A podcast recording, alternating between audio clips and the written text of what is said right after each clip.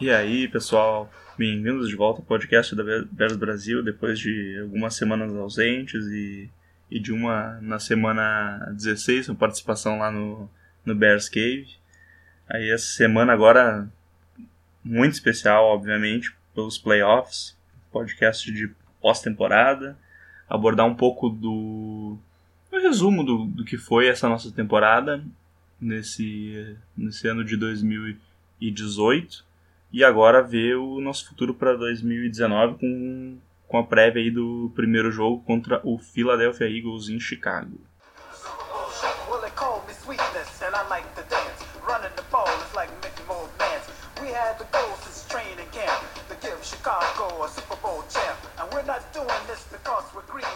Então, 2018 foi um ano incrível para os Bears a gente iniciou, obviamente, sem head coach, né? A gente conseguiu se livrar do John Fox. E a gente procedeu aí uma semana de entrevistas e o Ryan Pace entrevistou o Matt Nagy, se não me engano, no sétimo dia do, de janeiro. E no dia seguinte contratou o Matt Nagy. Eu, eu lembro que eu, na época eu pensei, poxa, decidiu tão rápido assim? Será que essa coisa do. Ele explicou em entrevista que, que bateu o feeling. Às vezes eu fico, poxa, esse teu feeling, Ryan Pace, porque nos últimos anos esse teu feeling não, não tá correspondendo, né? E, mas ele acertou na mosca. Olha, o nosso ano, o principal, principal peça que, que entrou é o Matt Nagy, que revolucionou esse time. Claro, Uh, depois nós tivemos o draft, draftamos o Roquan Smith, pulamos na frente mais uma vez para pegar o Anthony Miller, conseguimos um, um guard que é muito promissor e tem tudo para resolver o nosso problema por vários anos, que é o, o Daniels. E um pouco antes da temporada começar, a gente adquiriu um tal de Khalil Mack. Então esse foi o nosso período de ano uh, sem sem futebol. Foi a nossa intertemporada, a pré-temporada, o draft, e aconteceram grandes mudanças. Claro, além do McNaghy também veio todo o esquadrão que ele contratou, basicamente o staff defensivo que permaneceu com o Vic Fangio, que já era uma defesa que estava em top 10 nas estatísticas e que se transformou esse ano na, na melhor da NFL. Não tem como não dizer isso. É, a gente rouba a bola, a gente marca touchdowns defensivos, a gente está hum, muito alto em todas as categorias defensivas. É o time que mais uh, intercepta, mais rouba a bola, mais marca touchdowns, que é a melhor defesa contra o jogo terrestre, é uma das melhores contra uh, em jardas totais e terminou o ano como a melhor uh, em termos de pontos sofridos. Então, inclusive, nós terminamos o ano numa sequência com 4 jogos tomando 6 pontos, 17 pontos, 9 pontos e 10 pontos. É são números muito baixos. E se a gente manter esse embalo, é, vai ser difícil parar. Porque o, o nosso ataque consegue marcar com uma certa consistência. Não, não em termos daquele tiro, jogos de tiroteio. Isso a gente não, é, a gente não consegue ficar dúvida se a gente conseguiria ganhar um jogo desse jeito. E é difícil que ocorra porque, por causa do nível que a nossa defesa está jogando. Mas o ano iniciou, obviamente, né, com. O ano não, a temporada agora, falando sobre a temporada. Ela iniciou com aquele jogo terrível, que foi maravilhoso e terminou terrível contra os Packers. Depois nós embalamos três ótimos jogos e ficamos 3-1. Fomos pro bye e nós perdemos dois em sequência. Dois jogos. Uh, ruins, aquele jogo de Miami, que foi um jogo que parece que, que nada deu certo, e mesmo assim nós, nós levamos por prorrogação e quase ganhamos, nós não conseguimos fazer o field goal para para garantir essa vitória. É, foi um jogo esquisito. A gente também deveria ter perdido, porque na real a gente conseguiu, o Hicks conseguiu forçar um fumble ali em cima da na linha de uma jarda, quando a gente estava prestes a perder o jogo. E aí teve o jogo também dos Patriots em casa, que foi o único jogo em casa que a gente perdeu. E ah, eu não gosto muito de falar daquela Hail Mary, ah, que podia ter sido empatado. Podia. Mas a nossa situação do jogo era muito complicada. porque a gente conseguiu ficar em posição de uma posse, mas a nossa situação para marcar essa posse foi uma tentativa de Hail Mary, então a gente não estava próximo de marcar. O Hail Mary é uma situação absurda, é um Ave Maria mesmo. Então esse foi um jogo que a gente perdeu, o único jogo que a gente perdeu realmente com categoria, por mais de, de três pontos.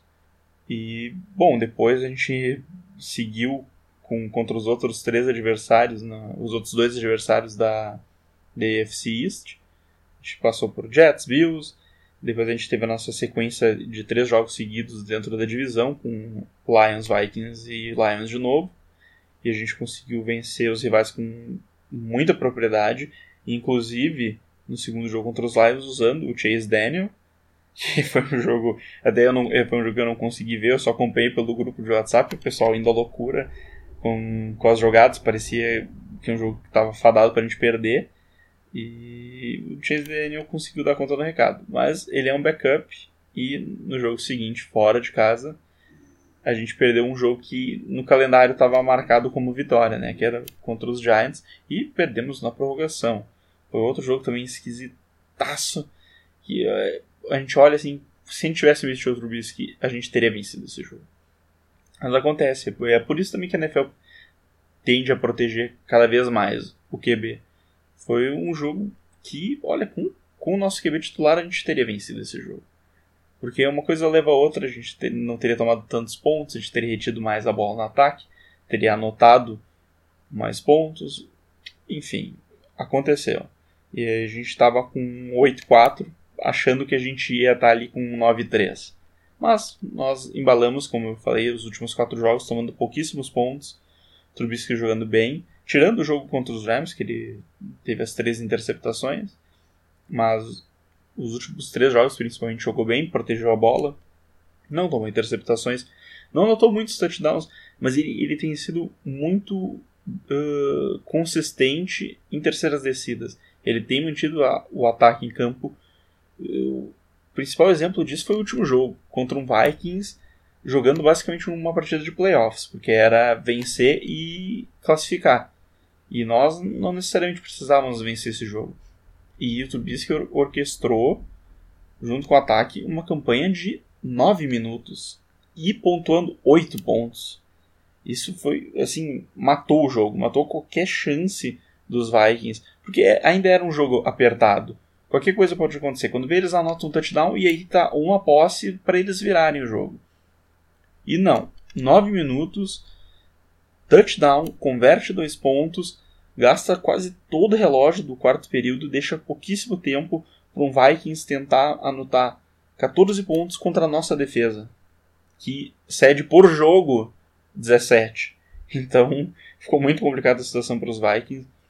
Então é nesse aspecto que o Trubisky está jogando muito bem nos últimos jogos. E se ele tiver um jogo assim contra os Eagles, nós vamos ganhar. Ele tem que proteger a bola e manter o time em campo. Porque também é uma situação, se a gente for analisar os números dele, quando a gente chega na red zone, ele tem o, o maior rating dele em qualquer posição no campo, é na red zone. E isso, isso é um bom sinal. Quando ele chega lá, quando o campo aperta, ele tem conseguido nos ajudar a marcar. E ele tem marcado, ele tem produção alta no território inimigo. Bom, uh, defesa, já falei, algumas estatísticas. Uh, sensacional no contexto geral do ano. O ataque tem produzido bem, uma criatividade que não parece ter fim do Matt Nagy. Às vezes a gente fica pé da vida com ele, porque é uma jogada tão enfeitada que tá fadada a não dar certo. Mas, no geral, as jogadas dele, o play calling dele está sendo fantástico, tem ajudado muito o nosso ataque, que não é um ataque cheio de estrelas como outros times. Uh, o ponto, acho que negativo desse time é o Special Teams. Em termos de punt, a gente está indo bem. Os, os, nossos punts têm sido bem consistentes. O problema está sendo no, obviamente, Cody Park, que está muito instável no ano e pode nos custar algum jogo. E custando o jogo é, obviamente, uma eliminação agora nesse ponto nos playoffs. Se ele tiver esses erros dele, ele, ele tem que começar a acertar e e ele não passa confiança, pelo menos para mim. Eu acho que ninguém tem confiança no Cody Park chutando eh, de 30 jardas, eu, eu, eu fico com receio que ele vai errar. Outros kickers chutam contra a gente de 50 jardas e eu já sei que o cara vai botar no meio do Y e eles colocam no meio do Y. O Cody Parker sempre coloca emoção nos chutes dele e não sei se ele não quebrou algum recorde de, de bolas na, no, no poste numa temporada, porque ele acertou várias vezes. Então, uh, é um ponto assim para a gente ficar de olho, porque a defesa jogando do jeito que está e se o ataque contra o Trubisky proteger bem a bola, é, a nossa chance de, de avançar bem nesses playoffs é muito grande. E outro ponto, agora para não esquecer, Jordan Howard nos últimos jogos tem crescido e parece que ele achou de novo aquele, aquele gingado dele antes de, de avançar na linha, aquele corte final dele para achar o buraco.